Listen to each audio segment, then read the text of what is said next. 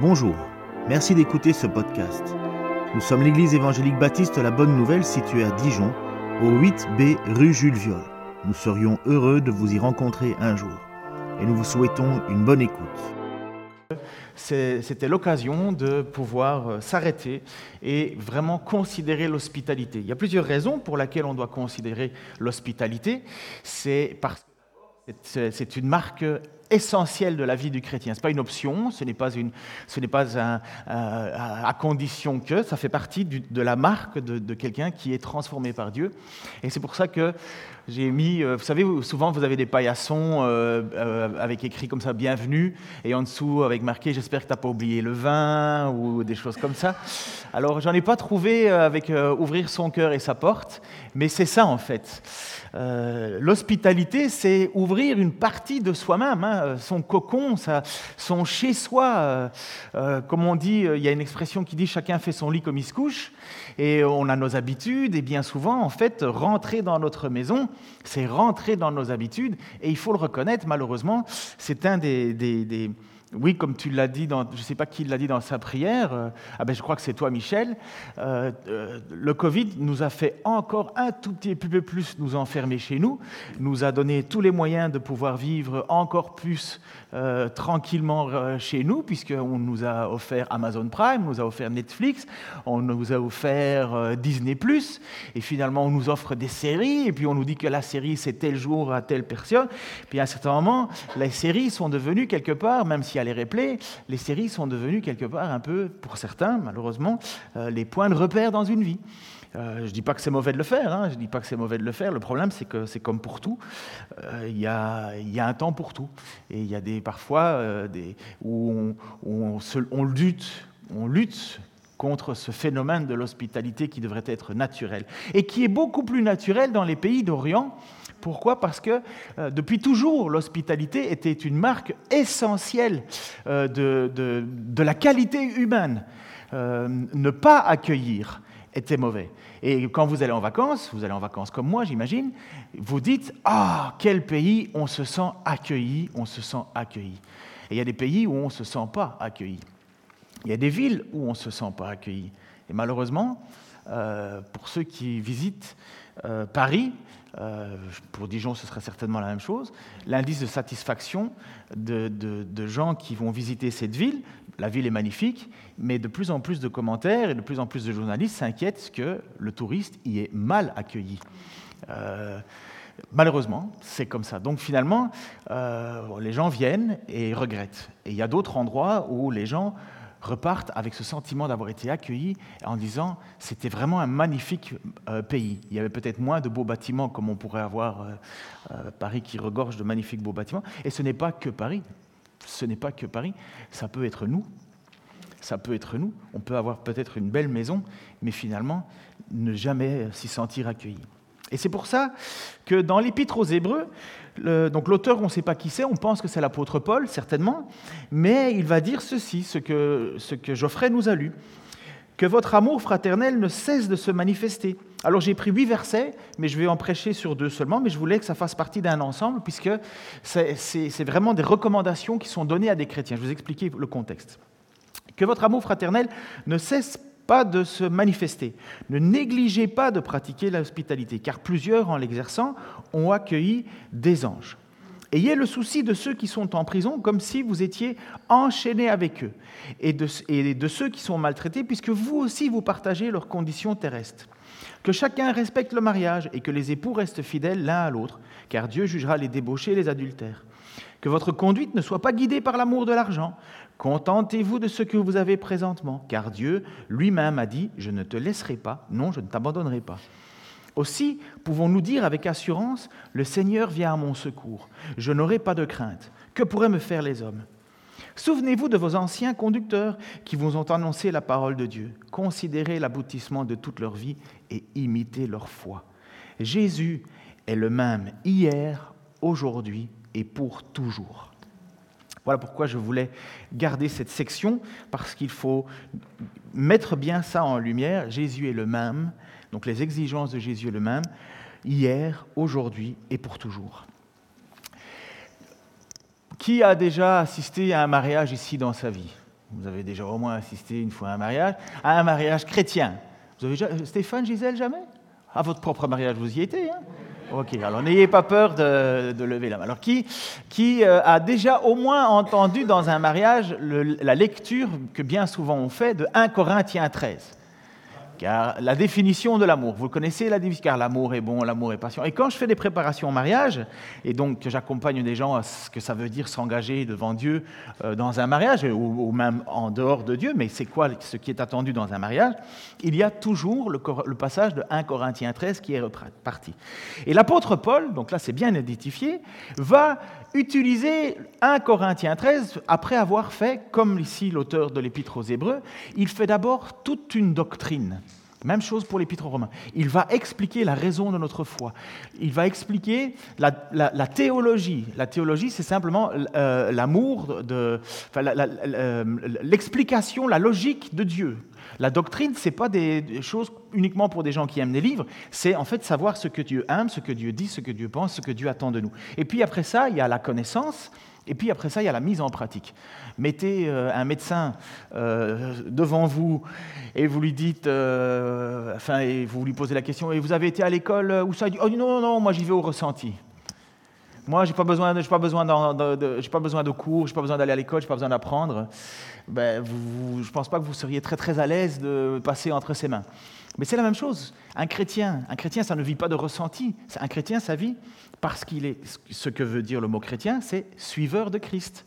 Et donc il veut savoir ce que Christ enseigne, il veut savoir ce que Dieu enseigne, ce que Dieu attend, et puis il veut y confronter et y mettre sa vie en ordre. Même chose pour le médecin, on veut d'abord qu'il étudie, et on veut qu'il étudie bien, et après on va passer entre ses mains. Après il y a il y a la pratique. Mais voilà, c'est ça maintenant, dans l'Épître aux Hébreux, il a fait toute une explication sur qui est Jésus-Christ, son, rapport vis-à-vis de la loi que Moïse avait, donnée et que personne n'était capable d'accomplir. Et finalement, après avoir expliqué toute cette loi, il va dire maintenant comment vivent les gens qui, qui acceptent Jésus-Christ comme Seigneur et Sauveur. Donc, c'est clairement un message pour les croyants, mais qui doit ressurgir de nous qui doit, qui, doit, qui doit illuminer autour de nous.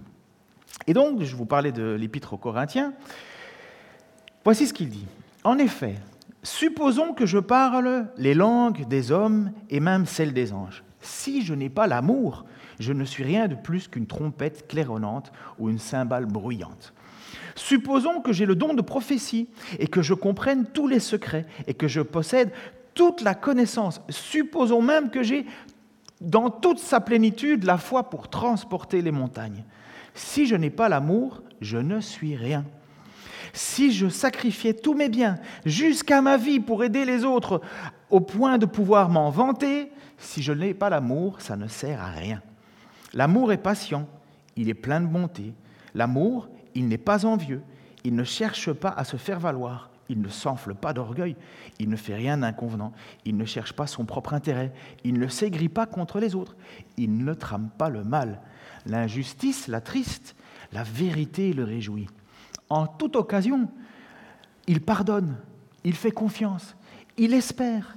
L'amour n'aura pas de fin.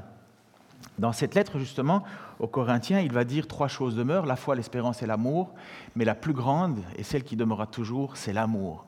L'amour. Qu'est-ce que c'est que l'amour? C'est vraiment une grande question, hein, mais là, c'est clair. Dans l'explication euh, que l'apôtre Paul va donner au sujet, après, dans, donc l'auteur de l'épître aux Hébreux, il va donner toute cette explication théologique et il va expliquer que l'amour fraternel doit être tangible. Il va dire, si tu peux revenir euh, au premier euh, verset, s'il te plaît. Euh, ah, c'est moi qui ai la télécommande. Le premier verset, qui est le, début de l'entrée. Que votre amour fraternel ne, ne cesse de se manifester. En fait, dans le passage, qu'est-ce que l'amour? Que votre amour fraternel ne cesse de se manifester. C'est clairement un amour entre frères et sœurs. Je vais l'expliquer. Parce qu'aujourd'hui, qu'est-ce que c'est que l'amour? Si vous allez sur Internet, ou enfin parce qu'aujourd'hui euh, c'est rare que les gens aient encore un dictionnaire, hein, donc on va sur Internet et on, cherche une définition de mots. Et, mais qu'est-ce que l'amour? J'ai regardé dans le sens, parce qu'il y en a plusieurs, dans le sens de Larousse, nous avons les synonymes. J'ai été chercher synonymes et définitions. L'amour, c'est l'adhésion à un idéal, le goût très vif pour quelque chose, par exemple, j'aime le steak, euh, l'inclinaison pour une personne, ah, j'aime bien cet artiste. C'est aussi une liaison amoureuse, ah, j'ai beaucoup d'amour pour elle. Ou c'est aussi accomplir un acte sexuel, nous avons fait l'amour. Mais en même temps, c'est pas de ça qu'il parle dans l'Épître aux Hébreux. Dans l'Épître aux Hébreux, il parle d'un amour fraternel. Et cet amour fraternel, il doit demeurer. Demeurer, c'est même plus que ça. Il doit subsister, il doit rester, il doit prolonger, il doit persévérer. Et le mot qui est utilisé, c'est le mot Philadelphia. Ce n'est pas que du fromage. Vous connaissez le fromage Philadelphia? C'est un très bon mot, mais Philadelphia, c'est le mot qui traduit l'amour entre frères. La traduction, c'est l'amour entre frères et sœurs. Dans le Nouveau Testament, c'est toujours l'amour que se portent chacun des, les uns les autres, euh, ce qu'on se porte dans l'Église. C'est l'amour aussi qu'on a entre frères et sœurs dans une famille. Vous voyez, c'est un, lien fraternel. C'est ça le mot Philadelphia, parce qu'il y a un autre mot qui s'appelle agapé. Euh, il y a encore d'autres mots. Il y a le mot eros pour définir l'amour, mais voilà le mot qui est utilisé dans le texte. Ça n'exclut pas qu'il faut aimer d'autres personnes, mais cela montre, et c'est ça le sujet, que l'amour n'est pas une option. L'amour chrétien, la fraternité, l'hospitalité n'est pas une option. Je peux m'inscrire dans un club de rugby. Je peux m'inscrire dans un club de basket, de pétanque, de danse, de chorale, et je peux y détester toutes les personnes qui en font partie, ou bien détester certains et pas d'autres. Bref, vous savez que dans la vie, c'est souvent comme ça. Et vous avez des conflits. Et moi, j'ai joué, alors la ville, vous connaissez. Si je vous dis ancien 13, équipe de basket, l'ancien 13, ça vous dit rien? Je comprends, hein, c'est normal. Hein. Si je vous dis Molenbeek, là, la, la ville de Molenbeek, ça vous connaissez? Ok, ben voilà, on connaît. Mais oui, eh ben moi j'ai joué quand j'étais jeune dans une équipe de basket qui s'appelait l'Ancien 13 et c'était dans la ville de Molenbeek. Et on était une équipe, mais vraiment horrible. Souvent les matchs devaient être arrêtés parce qu'on se bagarrait. Le pire, c'est qu'on ne se bagarrait pas contre les autres, on se bagarrait contre nous. Pourquoi tu m'as pas fait une passe? Pourquoi tu tu m'as pas donné le ballon? Pourquoi tu m'as, pourquoi tu m'as coupé? Pourquoi tu n'étais pas là? Bam, on se tapait dessus. On était la seule équipe à ne pas taper les autres, mais à se taper à l'intérieur. C'était incroyable. En fait, on était nuls, on était nuls, on était mais vraiment. En fait, il y a plein de matchs où, on déclarait forfait parce qu'avant de rentrer sur le terrain, on était déjà en train de s'engueuler comme. Euh, mais de toute façon, on savait qu'on allait perdre, on perdait euh, avec des 100 points. Pourquoi? Parce qu'il n'y avait aucune unité entre nous on était, mais véritablement, l'un contre l'autre. Il n'y avait pas d'amour. Mais ça peut exister, ça, dans des équipes sportives. Euh, on le voit, hein, au foot, euh, par exemple, la personne ne veut Il y a une occasion incroyable de marquer, mais il ne veut pas passer la balle, vous le savez. Mais dans une église, ça ne peut pas exister. Ça ne peut pas exister. Ce n'est pas possible. Parce que nous sommes appelés à aimer. Pourquoi est-ce que nous aimons? Est-ce que vous avez déjà cherché l'origine de l'amour? Ok, moi je crois à la création. Moi je crois qu'il y a une création, que Dieu est créateur. Après ça, le déroulement de l'ordre de la création, euh, ça, euh, c'est il y a très très longtemps. Euh, il y en a certains qui pensent que l'univers à, une date courte, d'autres l'univers a une date longue. On pense que la, taille de l'univers, l'explosion de l'univers, et où on peut monter plus loin, c'est 13,9 milliards d'années-lumière. Il y en a qui sont plutôt partisans d'une date courte. Enfin bref, on ne se mettra pas d'accord parce que jusqu'à preuve du contraire, personne n'était là pour le voir. On en voit les effets, mais de toute façon, que vous croyez à l'évolution ou que vous croyez à la création, dans les deux cas, il faut fonctionner par la foi. Personne n'a vu la chose. On en voit les effets. Sauf que il y a une grande différence aujourd'hui qui me fait plaisir, c'est qu'autrefois on pensait que l'univers était éternel, aujourd'hui on reconnaît qu'il y a eu un départ, un point de départ, qu'on a appelé un Big Bang. en plus le mot Big Bang, c'est même pas les, tenants de l'origine, d'un point d'origine, c'est quelqu'un qui, pour euh, rigoler euh, des, croyants euh, qu'on appelait simplement dessins intelligents, on dit, et eux qui croient dans un Big Bang, et finalement cette insulte est devenue finalement quelque chose de vrai, et aujourd'hui tous les scientifiques disent oui, il y a eu, ceux qui qui s'intéressent à ces choses-là, oui, il y a eu un point de départ. Ça ne les arrange pas trop dans leur pensée philosophique, parce que qu'est-ce qu'il y avait avant Ça veut dire le néant, mais dans la pratique, il y a eu un point de départ. Donc là, autant euh, ceux qui sont évolutionnistes, ou je suis en train de m'égarer là, mais autant ceux qui sont évolutionnistes que ceux qui sont créationnistes doivent reconnaître quelque chose, il y a un point de départ. Pour un croyant comme moi, ce point de départ, c'est Dieu. pour les non-croyants. Ils vont chercher. Ah, il y a quelqu'un qui sonne à la porte, Paul, ou quelqu'un. Euh, pour les non-croyants. Euh, Pascal y est allé. Ça lui fera moins peur, peut-être. parce que sortir un grand. parce, que, voilà, il y en a certains qui pensent à la théorie des cordes. Bref, je ne veux pas vous perdre avec tout ça. Parce que ma question, c'est que dans tout ça, c'est quoi l'origine de l'amour? D'où vient l'amour? D'où vient l'amour? D'où vient ce sentiment? On nous parle d'une sélection de la loi du plus fort, une sélection naturelle, hein, qui fait que le plus faible meurt et le plus fort, euh, euh, le plus fort gagne. Mais d'où vient l'amour? Quelle est l'origine de l'amour? Souvent, je pose ça à, des questions, à ces questions à des gens avec qui je, rentre en discussion au sujet de la création du monde et ainsi de suite. Euh, bonjour Blaise, bienvenue. Puis je pose la question à, des gens, oui, d'accord, mais et d'où vient l'amour? Moi, en tant que chrétien, je peux dire que l'amour existe, il est autour de nous, on le sait. Parfois, les gens le savent parce qu'ils en manquent, ils en manquent cruellement. Parfois, les gens le savent parce qu'ils aiment mal ou ils aimeraient être aimés. Mais l'amour, il vient de Dieu. Car Dieu, c'est l'apôtre Jean qui va dire ça. L'apôtre Jean, lorsqu'il va écrire ses lettres, 1 Jean 4.8, 1 Jean 4.16, qui n'aime pas, n'a pas connu Dieu, car Dieu est amour. En 1 Jean 4.16, il va dire, et nous, nous avons connu l'amour de Dieu, que Dieu nous porte, et nous avons cru.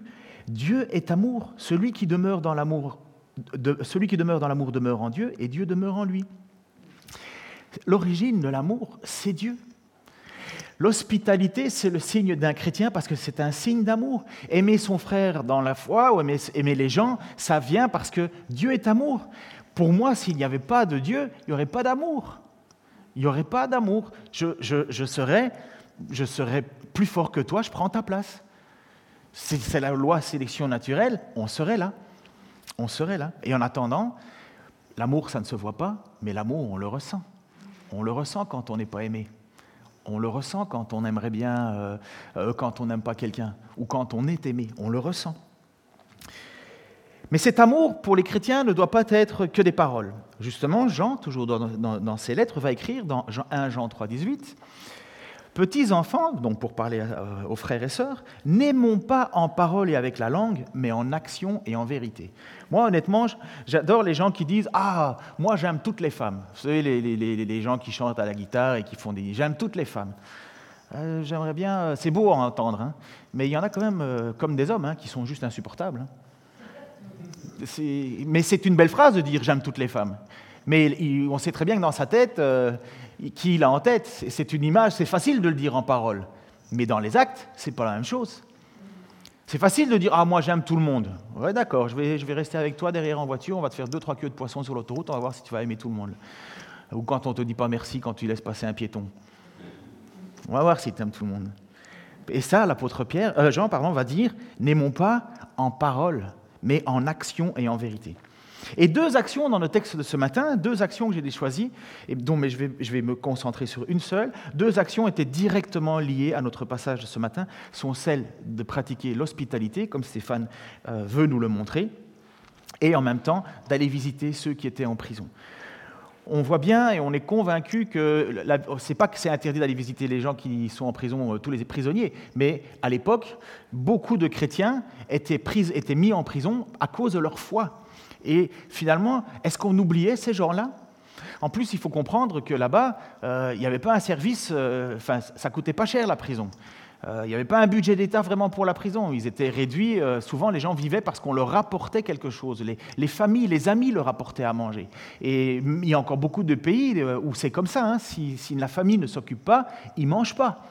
on en a eu plusieurs témoignages de situations pareilles. Et donc, lorsqu'il dit souciez-vous, accueillez l'étranger, souciez-vous des prisonniers, on pense que c'est véritablement d'abord pour les frères et les sœurs, mais pas exclusivement. Dieu veut que nous soyons accueillants, que nous pratiquions l'amour pour les étrangers, et tu as bien utilisé le mot, c'est philoxénia. Est-ce que vous avez déjà entendu le mot philo?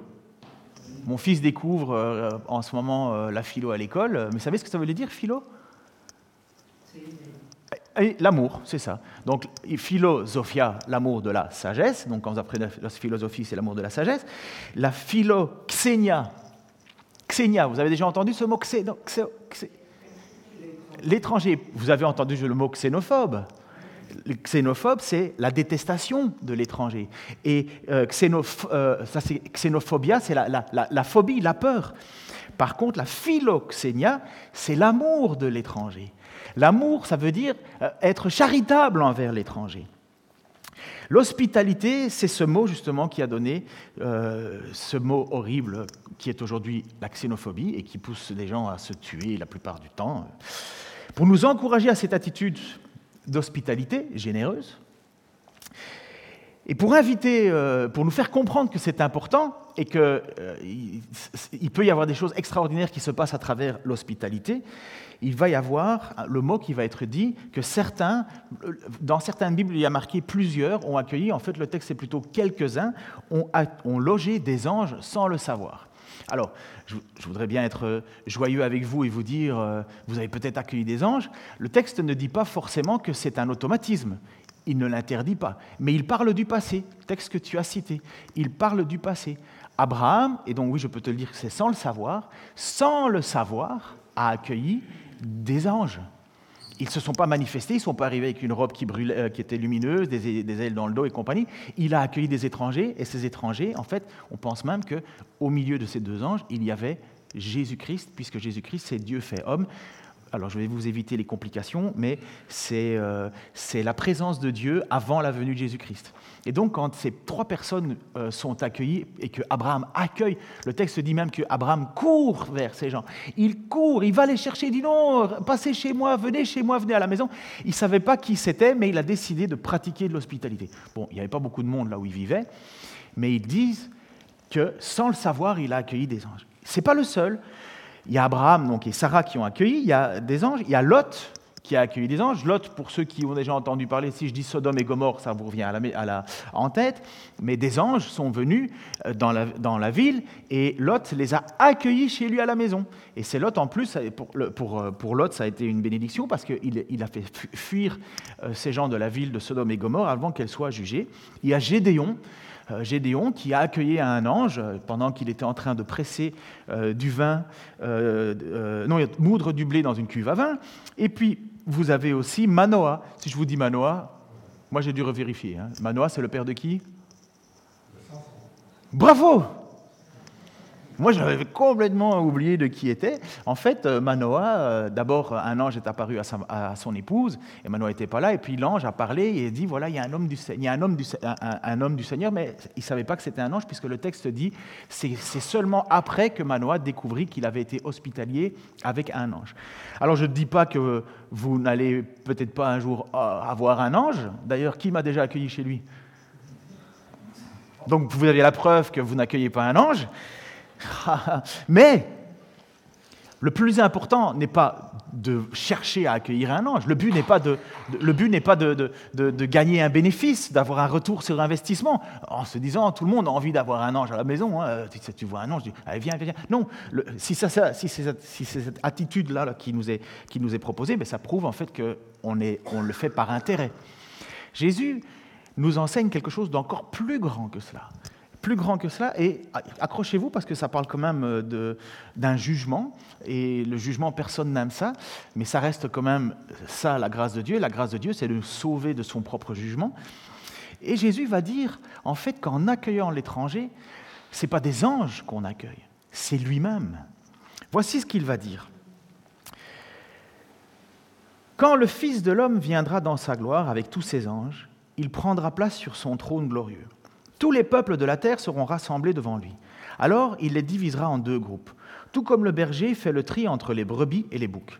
Il placera les brebis à sa droite et les boucs à sa gauche.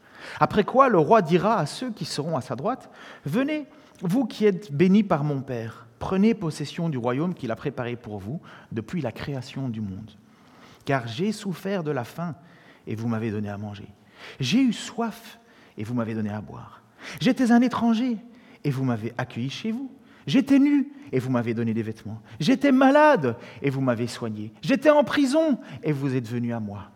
Alors les justes lui demanderont, Mais Seigneur, quand avons-nous vu avoir faim, ou t'avons-nous vu donner à manger, ou avoir soif et t'avons-nous donné à boire, ou étranger et t'avons-nous accueilli, ou nu et t'avons-nous vêtu, ou malade, ou prisonnier et sommes-nous venus te rendre visite? Et le roi leur répondra, Vraiment, je vous l'assure, chaque fois que vous avez fait cela au moindre de mes frères que voici, c'est à moi que vous l'avez fait. Puis il se tourna vers ceux qui seront à sa gauche. Retirez-vous loin de moi, vous que Dieu a maudit, et allez dans le feu éternel préparé pour le diable et ses anges. Car j'ai souffert de la faim, et vous n'avez rien donné à manger. J'ai eu soif, et vous m'avez rien donné à boire. J'étais un étranger, et vous ne m'avez pas accueilli chez vous. J'étais nu, et vous ne m'avez pas donné de vêtements. J'étais malade et en prison, et vous n'avez pas pris soin de moi. Alors, ils lui demanderont à leur tour, Mais Seigneur, quand avons-nous vu souffrant de la faim ou de la soif Quand avons-nous vu étranger, nu, malade ou en prison Avons-nous négligé de te rendre service Et avons-nous négligé de te rendre service? Alors il leur répondra, Vraiment, je vous l'assure, chaque fois que vous n'avez pas fait cela au moindre de ceux, euh, de ceux que voici, c'est à moi que vous avez manqué de le faire. Et ils s'en iront au châtiment éternel, tandis que les justes entreront dans la vie éternelle. Vous pouvez comprendre, c'est Matthieu 25, donc vous pouvez comprendre comme moi que l'hospitalité, ce n'est pas un luxe, une appréciation, cela fait partie inhérente de la vie d'un enfant de Dieu. C'est vrai qu'on ne peut pas accueillir tout le temps tout le monde. Il y a des moments où parfois on, est trop découragé. Il faut jamais oublier quelque chose, on n'est pas sauvé parce qu'on manifeste ces choses-là. On ne gagne pas notre salut en étant accueilli, accueilli, accueilli, sinon vous allez devoir accueillir la terre entière. On, vous pas, vous pas, on ne gagne pas notre salut comme ça, on ne gagne pas la faveur de Dieu. Mais un chrétien qui n'a pas cette attitude-là d'accueil, qui pour lui dit ça chez moi, c'est chez moi, euh, une fois que je ferme la porte, euh, il n'y a plus personne, qui ne veut même pas donner un verre d'eau comme vous l'avez dit, hein, ou un vêtement. Euh, je ne sais pas pour vous, mais moi, ça m'arrive, peut-être vous aussi, je regarde ma garde-robe. Et à un certain moment, je me dis, ça, ne va pas, Ken. Tu as beaucoup trop de choses, quoi. Tu as beaucoup trop de choses. Mais vous savez, premièrement, on pense, mais peut-être que je vais maigrir, ou peut-être que je vais grossir, ou peut-être que ça ira pas avec mes chaussures, ou peut-être que ça fera pas ci, ou peut-être que ça va pas là.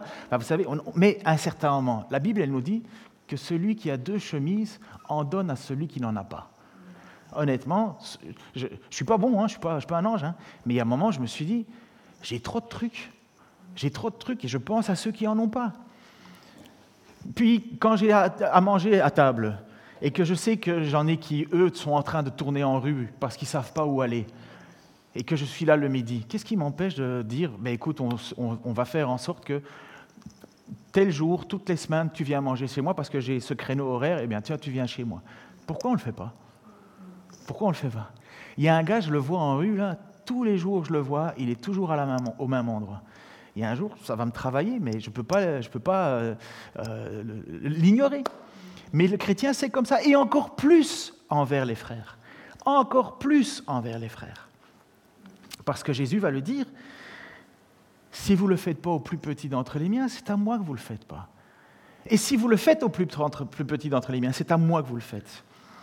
Et il va utiliser justement, parce que je suis le premier à essayer de trouver des excuses pour ne pas euh, qu'on vienne rentrer dans mon intimité, il va utiliser le mot, alors ça c'est encore un mot grec compliqué, mais bon, je trouve ça fait un télo de dire des mots grecs. Bon, il faudrait que j'apprenne à les, exprimer convenablement aussi. Epilatonomai, quelque chose comme ça, vous irez voir après si c'est bien dit, signifie oublier, négligence, ne pas prendre soin d'eux, ne pas se soucier de jeter dans l'oubli. Il dit justement, n'oubliez pas de pratiquer l'hospitalité. N'oubliez pas de pratiquer l'hospitalité. Dans la pratique, et je pose la... merci Stéphane en plus parce que c'est toi qui avais vraiment cette idée d'accueil. Dans la pratique, qui as-tu accueilli dernièrement chez toi Pour lui témoigner de l'amour, de la sympathie, ou plus simplement, quand tu vois quelqu'un rentrer dans l'église, est-ce que tu te soucies de lui pour aller simplement lui dire bonjour, simplement lui demander comment ça va? Et avant de partir, certains en lui demandant euh, dont vous savez, est-ce que tu sais où tu vas manger ce midi? Est-ce que tu sais ce que tu vas faire cet après-midi?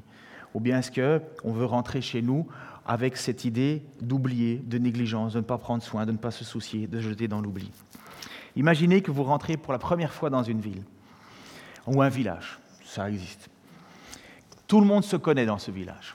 Salut Marcel, salut Michel, salut Lucie, tout le monde se connaît. Il y a des villages comme ça, euh, tout petits. Hein. Michel fait partie d'un tout petit village, justement. Et que vous, vous êtes l'étranger dans le village. Tout le monde sait que vous êtes l'étranger du village. Parce que peut-être déjà vous avez un sac à dos, mais tout le monde sait que vous êtes l'étranger dans ce village. Et tout le monde vous évite, vous évite du regard. Quand ils croisent votre regard, ils font semblant de ne pas l'avoir vu. Vous voulez leur parler, mais ils continuent leur course. Est-ce que je peux vous parler? Non, non, non, j'ai pas le temps. Il y a des églises où on court dans les bras de ceux qu'on connaît, afin d'éviter ceux qu'on ne connaît pas. On voit un étranger, on dit Ah, salut Et puis là, il est tout content peut-être de se faire accueillir, et en réalité, ce n'était pas soi qu'on a accueilli. Il y a un homme qui a fait ce test-là dans un autre pays. Il est allé visiter 200 églises. C'est horrible d'entendre ça, c'est triste parce que vous voyez les commandements comme quoi on peut les oublier. Hein. Quand il dit n'oubliez pas, n'ayez pas de la diligence, de prendre, prendre soin de ne, de ne pas oublier. Il a visité 200 églises et dans ces 200 églises, une seule fois, quelqu'un est venu lui parler pour lui dire qu'il était assis à sa place. C'est ma chaise. Enfin, euh, il dit, il dit qu'il y avait des équipes d'accueil. Donc il y avait des gens à l'accueil et compagnie, mais il dit, en dehors des équipes d'accueil qui vous serrent la main, il dit, une seule fois quelqu'un de la communauté est venu me voir, euh, et une seule fois c'était pour me dire, et il le dit avec tristesse en disant, c'était parce qu'il était assis sur sa chaise. Ça pique, ça pique ça pique parce que justement, on sait que cet amour fraternel, cette hospitalité dont veut euh, euh, euh, nous encourager à remettre en avant Stéphane, et on va encore, vous pouvez, enfin, je ne sais pas après s'il y a un chant, ou oui, il y a un chant, donc les, musiciens, vous pouvez vous approcher. Le fait de ne pas faire d'efforts dans l'hospitalité, il faut changer cette attitude-là. Je vous le dis solennellement, il faut changer cette attitude-là. On doit lutter contre le fait de ne pas être hospitalier. On doit se faire violence. Parce qu'on est retrait, et vous le savez, hein, c'est un petit peu notre, notre euh, monde dans lequel on rentre dans un individualisme de plus en plus resserré. Euh, ça va être bien difficile avec les pénuries qui arrivent. Hein, euh, on va avoir froid, comment on va faire On va avoir besoin des uns des autres. Il y aura peut-être quelque chose de positif qui sortira de tout ça. Mais il faut se faire violence parce que l'hospitalité, l'amour fraternel, ce n'est pas, ce n'est pas une option dans une vie chrétienne. Ça en est le révélateur. Ça en est le révélateur. Si on n'aime pas, ça veut dire qu'on n'a pas connu Dieu, nous dit Jean. Je reste avec ce verset que Jésus nous dit dans Matthieu 25, 40, Vraiment, je vous l'assure, chaque fois que vous avez fait cela au moindre de mes frères que voici, c'est à moi-même que vous l'avez fait. Alors Seigneur, je veux te remettre euh, premièrement ma propre vie. Seigneur, parfois, et c'est vrai, j'ai évité des contacts. J'ai évité, Seigneur, qu'on me dérange. Seigneur, euh, je ne suis pas parfait, loin de là. Et si tu nous encourages à travers ta parole à ne pas négliger l'hospitalité, c'est que nous pouvons facilement le faire. C'est que ça nous arrive. Seigneur, donne-nous justement d'être hospitaliers, qu'on puisse commencer à peut-être avec des petites choses, se donner des rendez-vous, s'inviter les uns les autres, ouvrir notre porte, ouvrir notre cœur, changer nos habitudes, Seigneur. Et comme l'a dit euh, Stéphane, que le but ne soit pas forcément de mettre les plus petits plats dans les grands, mais qu'on puisse accueillir avec simplicité, avec chaleur de cœur. Seigneur, combien souffre de solitude encore aujourd'hui Un coup de téléphone, un appel, qu'est-ce que ça nous coûte vraiment Père, que dans notre communauté, Seigneur, et dans toutes les autres, on puisse dire, vraiment, ils doivent appartenir à Jésus, à l'amour qu'ils ont les uns pour les autres. Et Seigneur, c'est en premier dans ma propre vie que je veux ça. Je reconnais, Seigneur, que tu t'es approché de moi, je ne le méritais pas, je ne méritais rien du tout, Seigneur. Tu m'as offert, Seigneur, cette grâce, ce pardon, je l'ai accepté par la foi, je crois en toi. Seigneur, je crois que je suis sauvé, non pas parce que j'accomplis des choses, mais parce que toi, tu as tout accompli à la croix. Tu as même vécu la mort en ressuscitant. Mais Seigneur, je veux pouvoir prouver que je t'appartiens, Seigneur. Que l'on voit, Seigneur, ma foi par mes actes et pas uniquement par mes paroles. Seigneur, merci encore pour ce matin.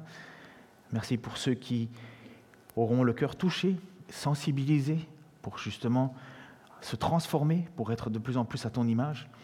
Et merci Seigneur pour ceux qui vont bénéficier, Seigneur, encore de cette hospitalité, pour la gloire de ton nom, comme si c'était toi qui le recevais encore. Au nom de Jésus-Christ. Amen.